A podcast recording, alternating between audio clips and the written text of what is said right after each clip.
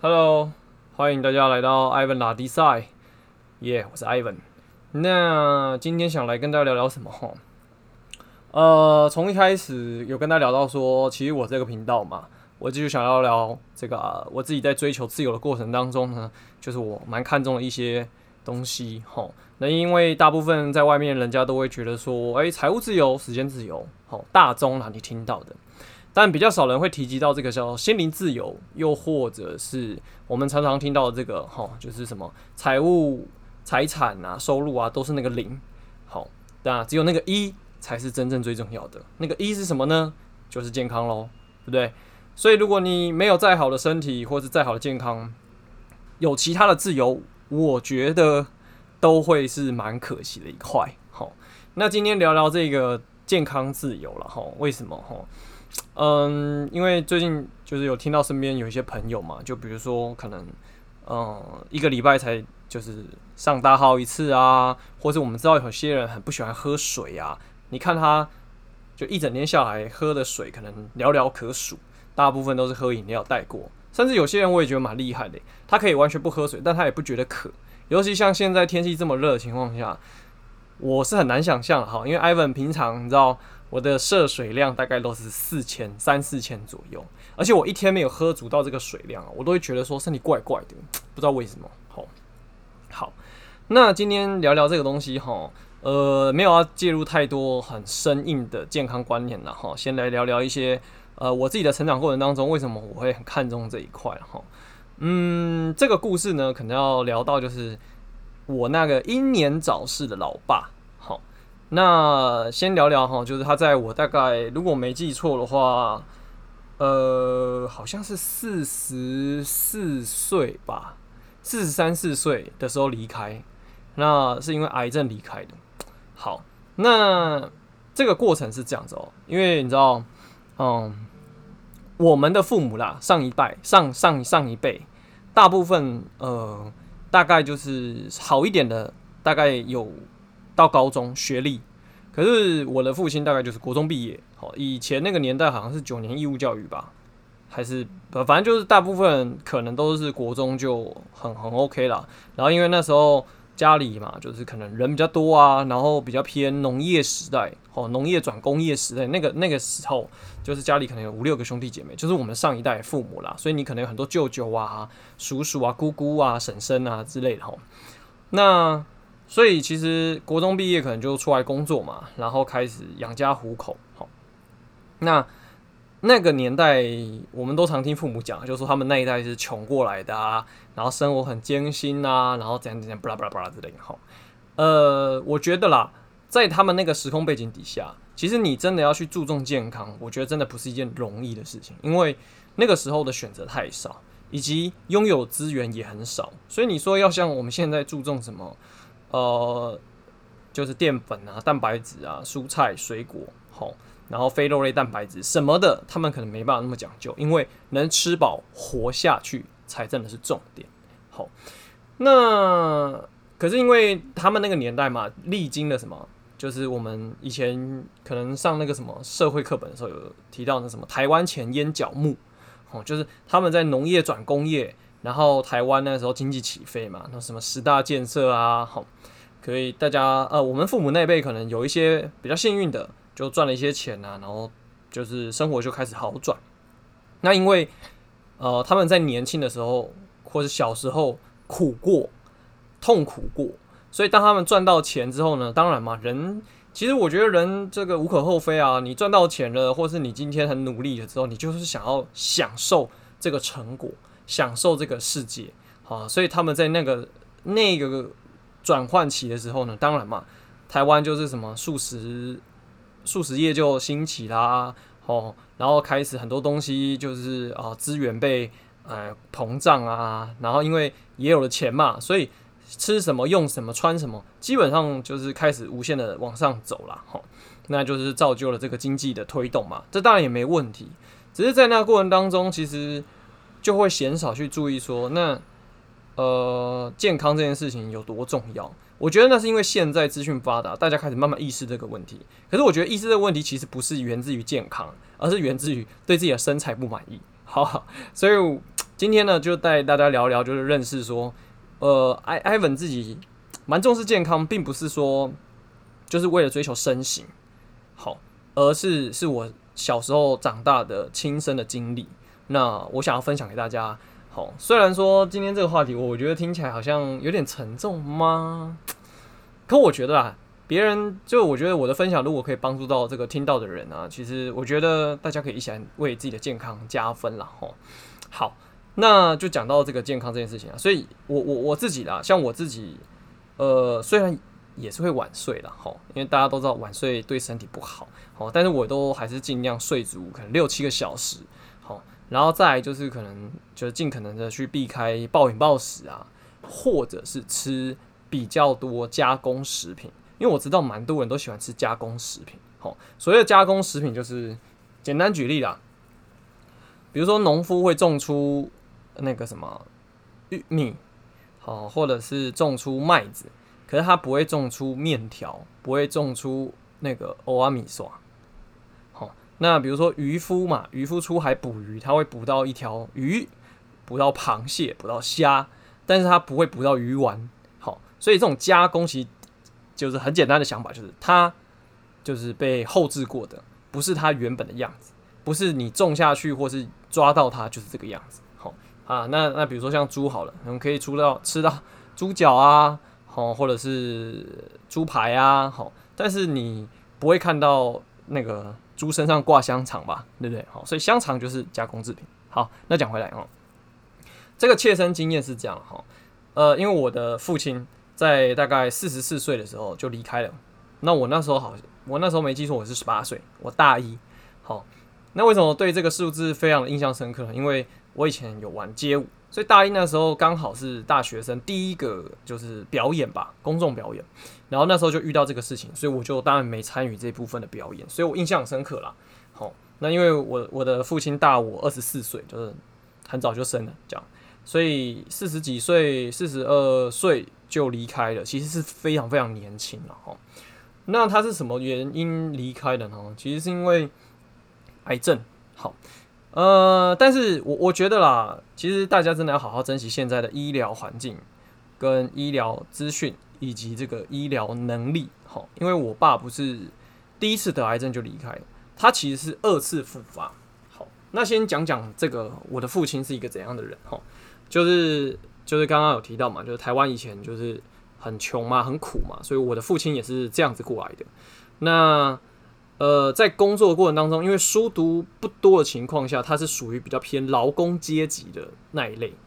那你知道劳工阶级的人呢、因为他们在那个工作环境底下，比较容易接触到致癌物质。好，那比如说像烟啊、酒啊、槟榔啊。好，嗯，我相信大家看过很多那种小卡广告啊，就是什么口腔癌离开啊，那个嘴巴溃烂啊，哈。但其实。呃，这个当然也是很可怕的，但有时候过度饮酒啊，或者是烟抽，长期抽烟啊，其实也是对身体健康是一个很大的伤害。好，那因为我爸跟就是以前嘛，就是在那样的工作环境底下，这都这些东西就是脱离不了他，所以我印象深刻啦。小时候听我妈讲吧，就是他比如说像那个酒啊，可以当水喝啊，然后我去翻他的照片啊，每一张照片啊，除了吃饭之外，大部分时间手都叼着一根烟，然后一天要抽掉四包黄肠，可是实际上抽呢，可能只抽到一包，或是一点五包、两包，其他的都是点着就点着啊，就变成习惯哈。呃，这个东西当然要讲到就是习惯这个问题啊，因为很多人在养成习惯的过程当中是不自觉的，甚至很过度依赖。像比如说我有个习惯，就我每天一定要喝到三千 CC 的水，如果没喝到，我就觉得痛苦万分，感觉身体极度缺渴。缺水很渴，我的细胞都在渴，这样，哈哈。好了，那说回来哈，所以长久下来啊，大概在我在读国中吧，呃，哎、没有，高中高一的时候，就有一天，就是我的父亲就突然就是哦，他他的绰号叫酒鬼啦，就蛮爱喝的哦，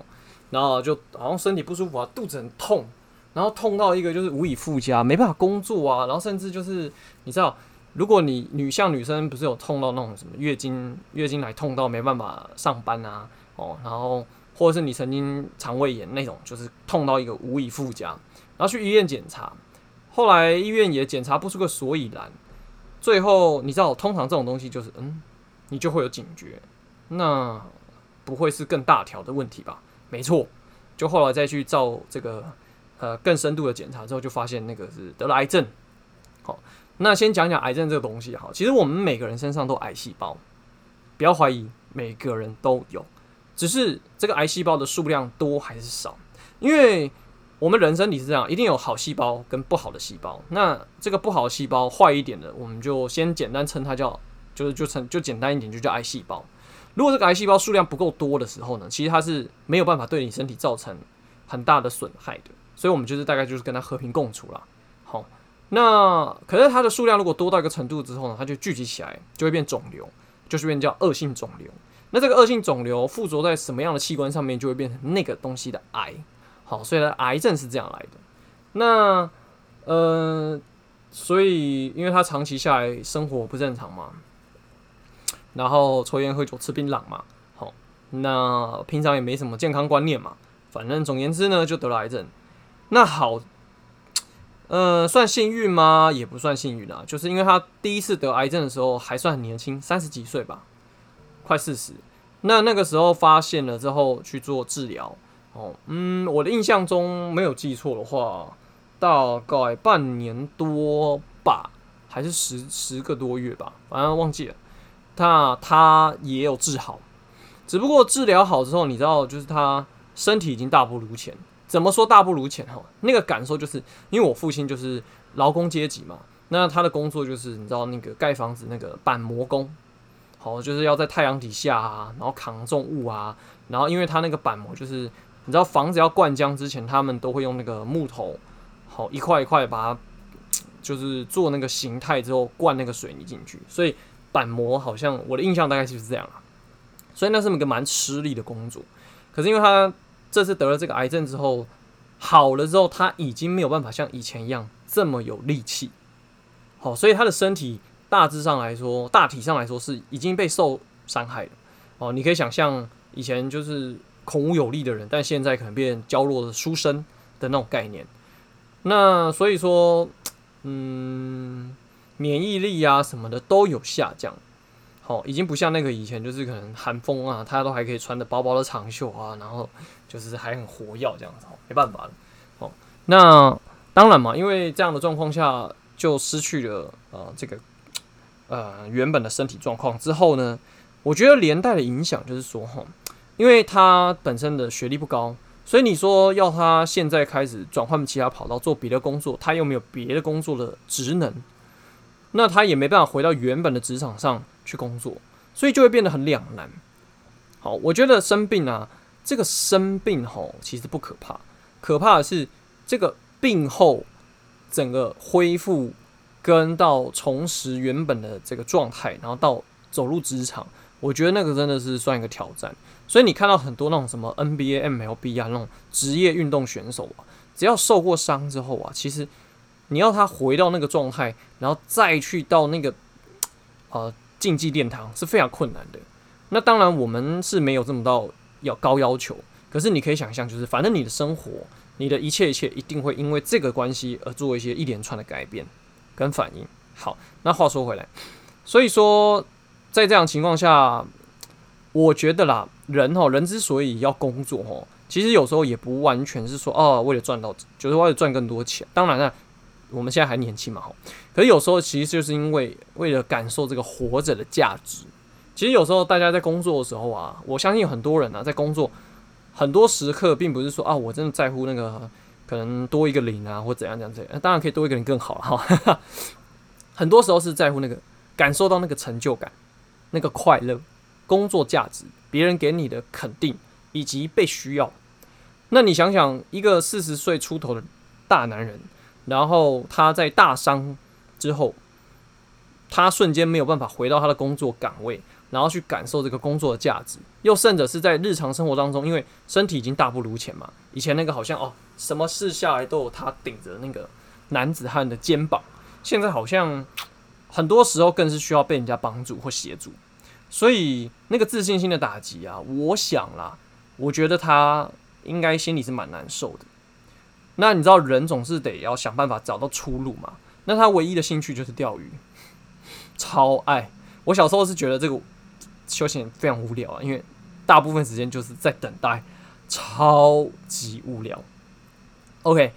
那他就往这边发展去嘛。那其实一开始我们家人都是蛮支持的，因为觉得说啊，诶，生了病嘛，那现在身体也大不如前嘛，那人生还有一段路要走嘛，也不能就是就废着，所以找一些兴趣来做，甚至看有没有机会可以有一些不一样，可能也蛮好的哦。啊，但谁知道呢？就越钓越疯狂，从钓白天到最后钓晚上，出海钓，然后开长途车。那时候因为我是新主人啊，他常常会跑到基隆去。然后坐那个船出海去钓白带鱼，好，那就是通常都是熬夜啦，因为他们那种好像那个鱼的习性就是晚上比较活跃啊，好，那就因为就因为这个状况啊，后来我升大一之后，他才治好不到，诶、欸，可能两年不到吧，这个状况就急转直下了，因为你知道，对于一个身体受过大伤的人来讲，那他开始日夜颠倒，身体不正常的时候。那就会怎样加速恶化，所以很不幸的，癌细胞又复发了。那这一次呢，大概半年就离开这个世界了。哦，嗯，那今天分享到讲到这里啊，其实我想要跟大家聊聊，就是说，其实我刚刚讲嘛，这个生病其实不可怕，可怕的第一个当然就是你好了之后，休养调理好之后，你后面的。这个重拾信心这这一条路是比较不容易的，跟比较有挑战的。第二个就是有鉴于台湾的医疗的进步，这个治疗过程才是让我觉得我永生难忘吧，真的。或者是说，当你的状况恶化到一个程度之后，呃，连现代医疗都没有办法对你有一些更好的提升的时候，我觉得那个画面对我来讲。这烙印就很深了哈。怎么说哈？呃，当然了，他第一次进医院的时候，那个痛苦啊，好，然后甚至在那个病床上，就是躺也不是，坐也不是，好，或坐或卧或侧都不是的时候，那个印象当然还是有，可是其实并没有那么强烈。最强烈的其实是第二次他癌症复发之后进去医院的时候，我永远记得就是那个时候，嗯，你知道你。你有家人啊？如果住进医院，然后好一阵子，然后你看他越来越消瘦，越来越消瘦的时候，你会觉得很不可思议。一个好端端的人，但是他现在变成这个样子，我觉得真的是蛮令人心酸的。第二个事情就是吼，因为他癌细胞后来就扩散，然后会在身体的各个地方跑。那我永远忘记不了那一幕，就是因为那个癌细胞已经就是比生理还要强很多。那它会到处去破坏你的免疫系统、血管，好什么什么之类的吼。那我就亲眼目睹了，除了眼睛没流血之外，它的七孔，就是鼻子啊、嘴巴啊、耳朵啊，就开始流血，而且是那种感觉很像那个你打开水龙头那种涓涓细流那种流血哦，不是那种像你流鼻血一样慢慢的流哦，是那种可能你呃出车祸那种血血流如注的那种流，然后你就看到七八个。护理师在帮他止血，然后他就越流，神志越不清，然后也无法控制，因为那个是身体血管破裂，然后就是那个血，你说要止吗？因为它破在里面，好像也不知道他什么时候会止住。因为如果你身你你你如果有受过伤，你就知道外伤，好那个皮啊，你只要就是按住它，好，它那个血管是可以被你止住的。好，当然前提是不能够破破裂太大。可是那个在你的身体里面的血管破裂，那个流血啊，我我感觉啊，我看那个时候就感觉那个血流真的是不知道何年何月那个血才会停下来。所以当他发现好像可能五十分钟、十五分钟好像血流不止的时候，就得紧急输血，不然他就休克。好，所以我常常看，就是那时候在医院，有时候就会看到这个过程的时候，就说哇，我觉得真的是很很难过啦。那二来就是说吃东西的部分啊，也食欲就开始下降，因为 Ivan 本身很会吃，然后也蛮爱吃的，所以我真的很难理解吃不下那种感受啊。当然也是有啊，以前就是什么发烧、肠胃炎的时候，可是你就看他常常吃不下，然后就得喝那个就是那个营养素，然后你知道那个东西非常难喝，虽然它是有营养的，可是你知道。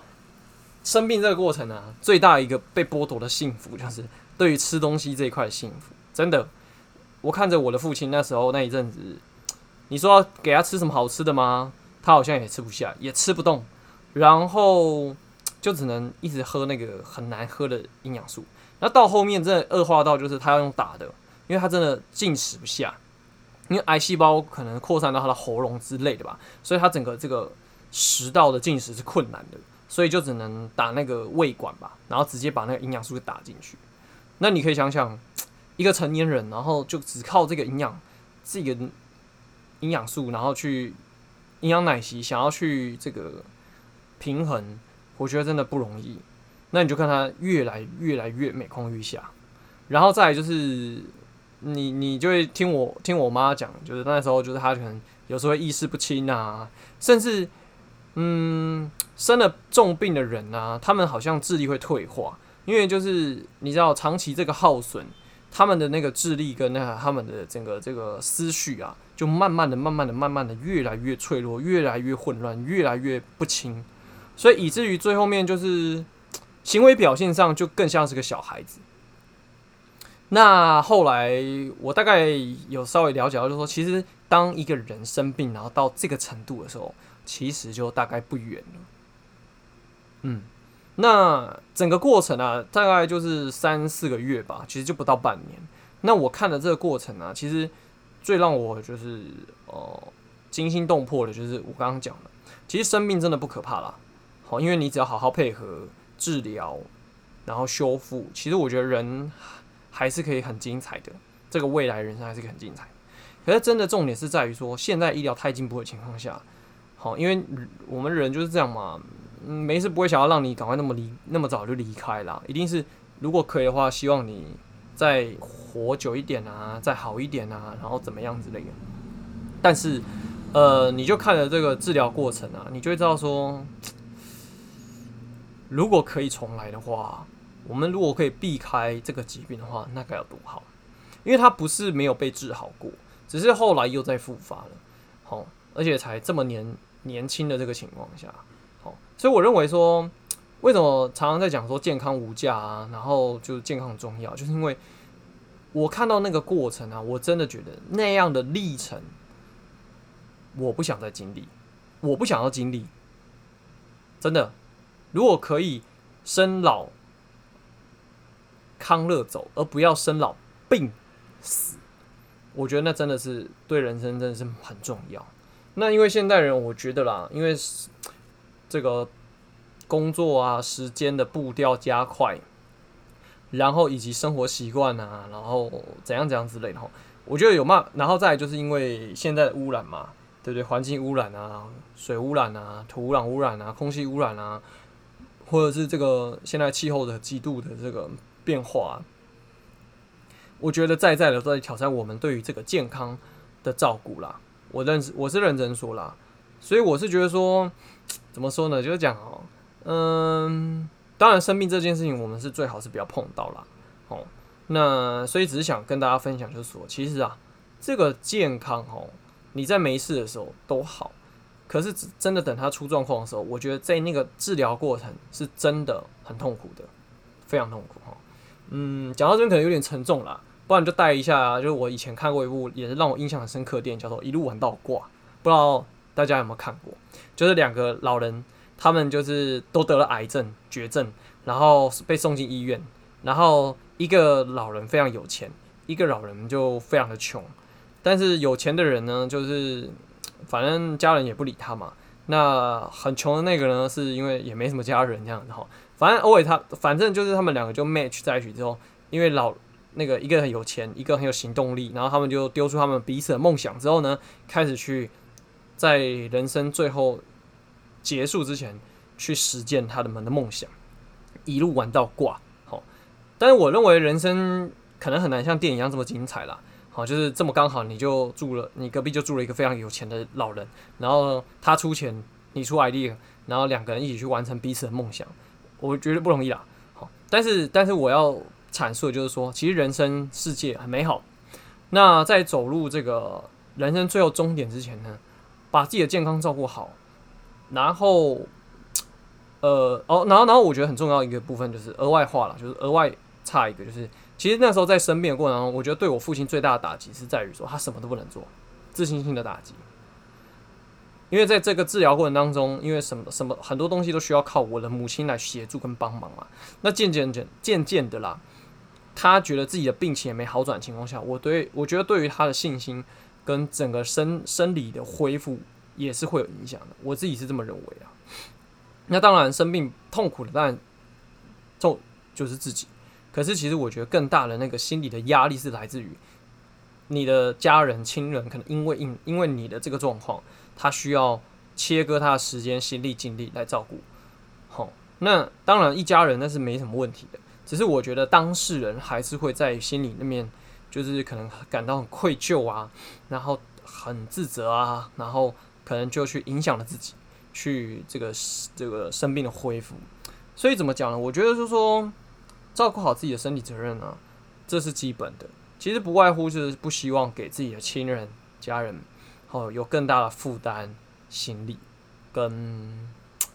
这个心理压力吧。好，所以呢，呃，我想了，因为现在新冠肺炎疫情嘛，就是大家也是人心惶惶，哦，打疫苗的啊，怎样怎样之类的哈。好，虽然好像免免除不了新冠肺炎，就是让它永远消失，可是好像就是只能跟它和平共处。所以其实我觉得我，我今天这一集啊，想跟大家聊聊说，我们的身体健康，我们也是要跟他长期相处的。那长期相处的话呢，今天跟大家分享这个故事，就是希望大家知道说，其实这个治疗过程啊，台湾已经算是非常棒的，而且你在治疗过程当中也不用花太多的钱。好，当然了，有一些其他的治疗可能，但嗯，那那当然就是不一定了。可大部分来说，台湾的健保政府其实是很照顾医疗体系这一块的，所以你可能不用太大的负担就可以，就是。哦，在健康上面得到很大的帮忙，但是这个过程真的真的非常辛苦，非常的，嗯、就是我印象深刻了，好不好？哈哈哈，词穷。OK，所以今天呢，就跟大家聊聊这个健康自由这一块了。那当然以后就是会针对各个不同的方式、不同的面向来聊聊健康这个自由。艾文是怎么样去看待的啦？好，那今天只是聊聊这个，我就是从小到大发生的这个故事，分享给大家，好不好？那今天艾文拉迪赛就聊到这边，感谢大家。OK，那一样啦，今天本来应该是要礼拜天出的啦，但不小心吼，就是你知道，我要拖到礼拜一了，好吧？那希望听众朋友们继续支持哦，感谢大家。